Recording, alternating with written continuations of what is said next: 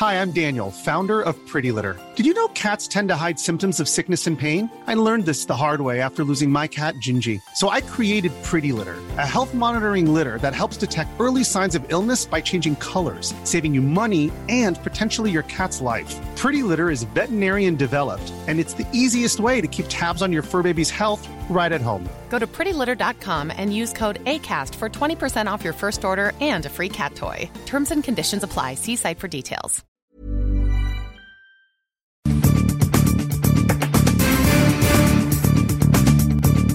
Bueno, le agradecemos a Carlos Hurtado, director del Centro de Estudios Económicos del Sector Privado. Carlos, gracias que tomas la llamada. ¿Cómo has estado? Buenas tardes. Muy bien, muchas gracias, Javier. Qué gusto saludarte a ti y a tu auditorio. El gusto es mío. Eh, a ver, eh, como, como para ir desglosando la gran cantidad de variables que hay, eh, ¿qué podemos entender de lo que el presidente dijo el fin de semana también que íbamos y nos apareció la pandemia en materia económica. ¿Algo hay de cierto? ¿Cuál es la mirada que debemos de tener para esta expresión, Carlos? Bueno, mira, yo, yo dividiría esa expresión eh, que acabas de citar en dos. Sí. Yo creo que eh, no íbamos muy bien, Sí. eso, eso está claro, el, el Producto Interno Bruto se desaceleró y llegó a terreno negativo en su crecimiento el año pasado, cuando en años anteriores, si bien el crecimiento no era muy satisfactorio, pero había un crecimiento económico, y eh, eh, no toma, digamos, eh, gran ciencia asociar ese, ese comportamiento de la producción a las medidas económicas que se han estado, que se implementaron incluso desde antes de que empezara la administración, con la cancelación del aeropuerto, que desanimó a la inversión privada, que es el principal motor de crecimiento, eh, no solamente en esta economía, sino normalmente en las economías. Pero claro que la cosa pues ahí va no muy bien, este, pero, pero sí declinando. Cuando cae la pandemia, pues sí, las cosas se ponen como, como decía Jesús Silva Gerso, que cuando le preguntaron un día que dijo que cómo veía la situación, decía como de mi color. Me recuerda a, Sí, claro. a- a don Jesús, ¿no? El negro. se pusieron realmente muy negra la situación y este y, y, bueno en el manejo pues también ha sido muy eh, de una calidad muy dudosa digamos entonces A ver, Carlos, hay, hay variables. eh, una de ellas, en buena medida, por eso también te hemos estado buscando, es eh, el, el- el asunto de cómo medir el desarrollo de una sociedad, cómo, cómo colocarlo, eh, cómo poder saber que tienes las variables, los factores, para tener certidumbre. Eh, y te pregunto, ¿estarías de acuerdo en que el PIB ya no es la única variable, que hay otras variables? Entiendo, no me voy a meter en lo del alma porque me parece fuera de lugar, pero sí está el tema de la felicidad, bienestar, todo eso. ¿Qué alcanzas a apreciar, Carlos? no bueno mira yo creo que no, eso siempre ha sido cierto eh, yo creo que los eh, economistas por lo menos la mayoría de los que yo conozco o digo no no que conozca personalmente que he leído y con- de lo que me dediqué y, y todos digamos aceptamos que el PIB no es la única variable, es la más medible probablemente, ¿no? Pero no es la única variable que te eh, refleja, por decirlo así, la satisfacción de la población o el bienestar de la población, que es un término muy muy utilizado en la economía. De hecho, la teoría del bienestar pues es un- una de las teorías viejas de de la economía, ¿no? Es, es un tema un poco técnico, pero pero pero existe este y, y ha tenido muchísimos autores, incluso ganadores de premios Nobel que, que, que han hablado de eso. Ahora bien, el, el tema es que el PIB sí es una variable dura que se puede medir. Mide la producción de bienes y servicios de un país en un año en, su territorio, digamos, ¿no? Y este y es una variable que además eh, la calculan todos los países del mundo, casi todos los países del mundo, sobre eh, la misma base, o sea, que son datos comparables. De hecho, el, manual de, de contabilidad nacional de Naciones Unidas fue lo que unificó hace ya muchas décadas, digamos, ¿no? El cálculo del PIB en los países y todo el mundo considera que es la variable más medible, ¿no? Ahora que no es la única, no es la única. Mira, nada más te cito, hay una un estudio que, que coordinó aquí en México este organismo que se llama México Cómo Vamos, que saca, eh, combina el PIB con un índice de, no me acuerdo, se llama protección social, una cosa sí que es bastante interesante. Yo te lo puedo hacer llegar eh, a ti, Jesús, porque este pues es una cosa muy seria en donde se miden varios indicadores que te dan una idea de calidad de vida, ¿no? El, producto puede ser muy alto, pero a lo mejor la gente no tiene agua o la vivienda está en malas condiciones o cosas de este tipo, ¿no? Y que son cosas un poquito más objetivas que la felicidad, porque bueno, pues ahí sí, la felicidad este, pues es una cuestión de mucha percepción, ¿no? Sí, claro. Oye, a ver, Carlos, este, este proyecto que, que eh, indistintamente, cada quien a su manera, que quede claro, ¿no? Que el que hizo Hugo Chávez, el que pretende hacer Nicolás Maduro, pero también el que hizo Sarkozy, ¿nos dan referentes o no? Bueno, eh, yo, yo, yo, mira, yo escuché ayer a, alguien que sabe de esto, este, diciendo que Sarkozy en su momento había convocado a tres economistas muy importantes uno francés y, dos americanos, bueno, uno medio y americano y otro eh, americano americano, para este, medir este tema de la felicidad y que no fue que no fue muy exitoso el, el proyecto. Yo la verdad no sabía de esa experiencia, pero yo no recuerdo que el, digamos alguna eh, similitud significativa entre el proyecto económico de Sarkozy y el de y el de Venezuela, digamos, ¿no? Sí, claro. Este, incluso Sarkozy pues, venía del partido, digamos, de la derecha francesa. Así es. Y era eh, más amigable al libre mercado que eh, varios de sus predecesores en Francia, lo cual no es muy difícil, pero digamos, yo ese es la, el recuerdo que tengo del, del régimen de Sarkozy. Sí, sí, sí. Oye, Carlos, a ver, otra variable. Las cosas eh, presumimos que van a ser eh, muy, muy difíciles. Cuando digo esto, hay una situación de hecho, ¿no? Este coronavirus, hay un frenón de la economía, el tema petrolero, la, la falta de inversión. Tampoco podemos presumir mucho el tema de las remesas. Luego traemos otra bronca el lunes, ¿no? Porque se cierra el límite de los Dreamers que había planteado, es la fecha que planteó Obama para, para definir toda la situación de los Dreamers, que también nos va a dar un golpazo. Hay, hay escenarios que están así establecidos y que forman parte de nosotros, de la vida de todos en este planeta. Pero hay otras cosas que hace el gobierno. En función de todo eso, lo que se viene es dramático, terrible, patético y echado y sumamente difícil. Mira, yo creo que sí. Eh, yo yo pondría, eh, añadiría una cosa a tu larga lista, que es lo que no hace el gobierno. ¿no?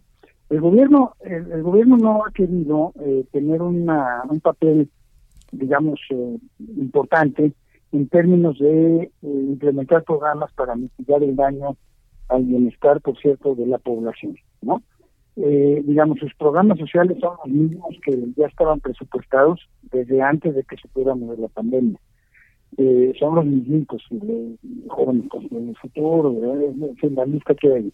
Lo único nuevo que se ha tratado de poner en marcha, porque no se ha puesto en marcha completamente, es esto de los créditos a las palabras a la palabra para las microempresas.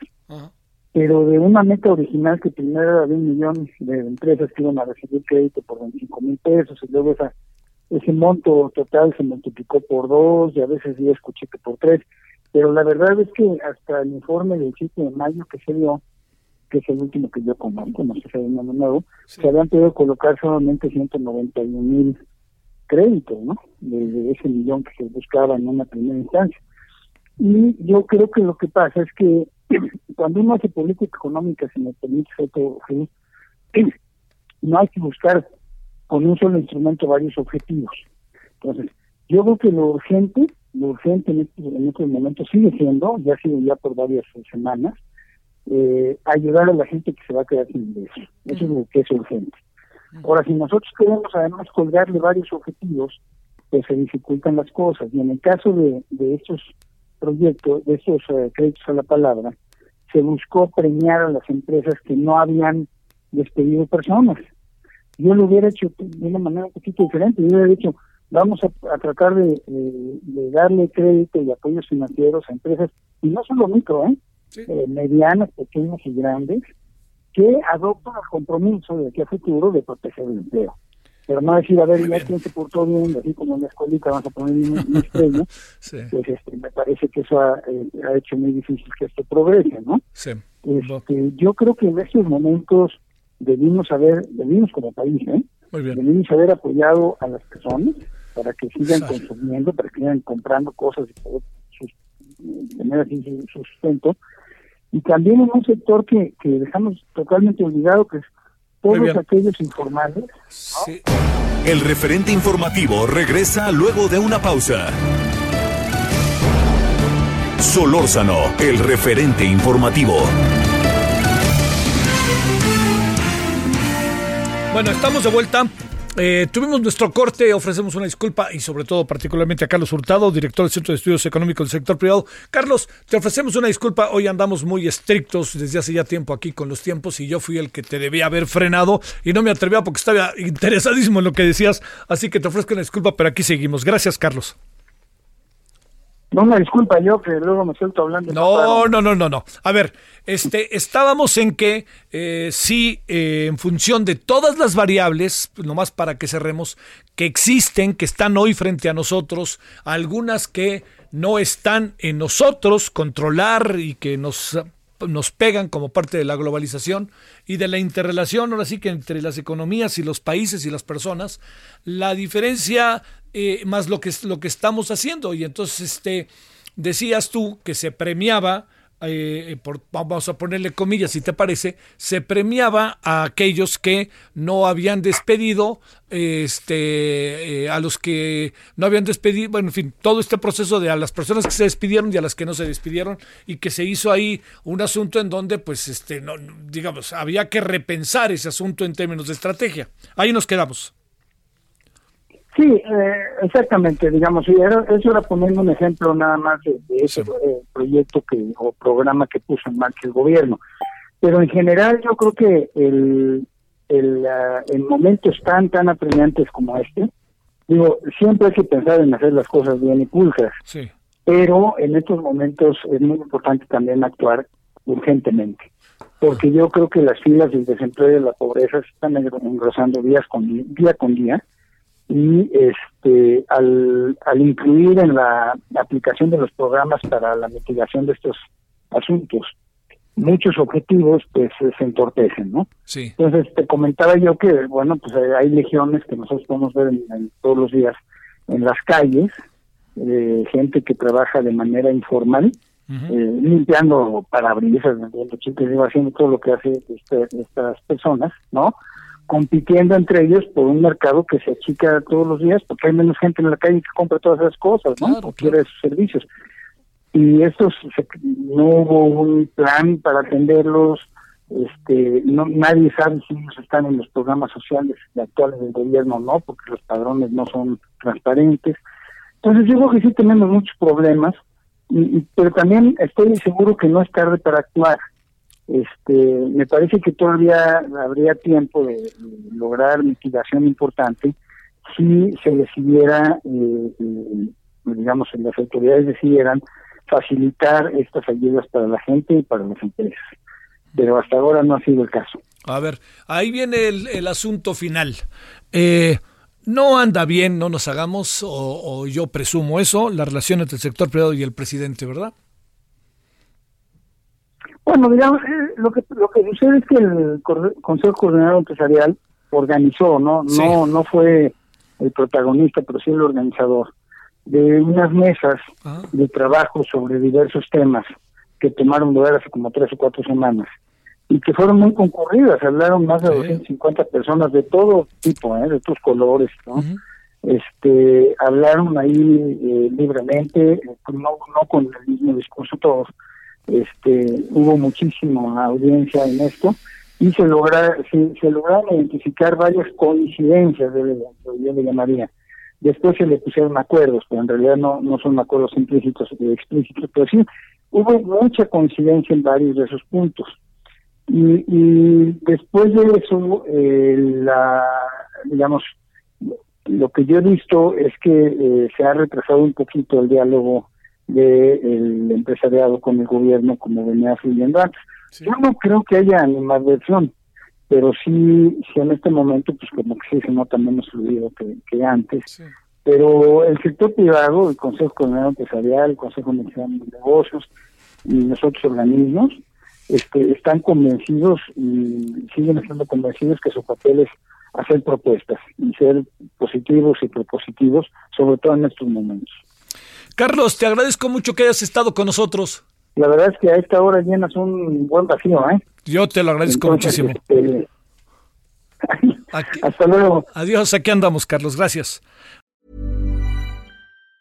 Even on a budget, quality is non-negotiable. That's why Quince is the place to score high-end essentials at 50 to 80% less than similar brands. Get your hands on buttery soft cashmere sweaters from just 60 bucks, Italian leather jackets, and so much more. And the best part about Quince, they exclusively partner with factories committed to safe, ethical, and responsible manufacturing. Elevate your style without the elevated price tag with Quince. Go to quince.com slash upgrade for free shipping and 365-day returns.